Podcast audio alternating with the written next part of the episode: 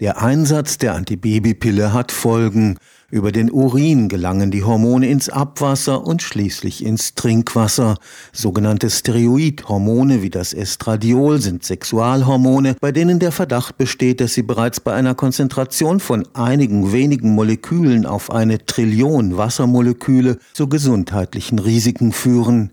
Leider sind die herkömmlichen Technologien der Wasseraufbereitung weder in der Lage, diese geringen Hormonkonzentrationen aufzuspüren, noch können sie sie beseitigen.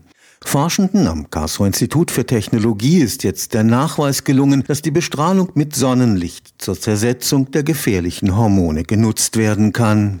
2018 hat die Europäische Union für Steroidhormone einen Grenzwert von einem Molekül pro einer Billion Wassermoleküle festgelegt. Für die bisherigen Verfahren der Wasserreinigung ist das ein Problem. Traditionell existieren die biologischen Verfahren mit Adsorption, auch die Filtration und in manchen Kläranlagen kann man der Adsorption mit einem Aktivkohleverfahren finden aber sie lösen das Problem nicht, dass die Hormone, die entfernt werden, die werden nicht eliminiert, und das bedeutet, dass das Abwasser mit höherer Konzentrationen muss dann entsorgt und dann bringt eine neue Gefahr. Wie sollen wir diese Hormone in diesen äh, entfernen? Mit Hormonen belastete Aktivkohlefilter müssten schließlich verbrannt werden. Für Roman Lubimenko besteht die Lösung des Problems in einer chemischen Zerlegung der Hormonmoleküle durch Oxidation. Er gehört zum Team, das am Karlsruher Institut für Technologie ein Verfahren mit dem Einsatz von künstlichem Sonnenlicht entwickelt hat. Zur Filterung wird ein mit lichtempfindlichen Molekülen beschichtetes Sieb verwendet. Dieses Sieb ist mit einem organischen Molekül beschichtet. Und durch diese dünne Beschichtung können Membranen das Sonnenlicht nutzen, um die Energie für den Abbau von Schadstoffen zu liefern. Filterung und Oxidation könnten auf diese Weise gleichzeitig stattfinden.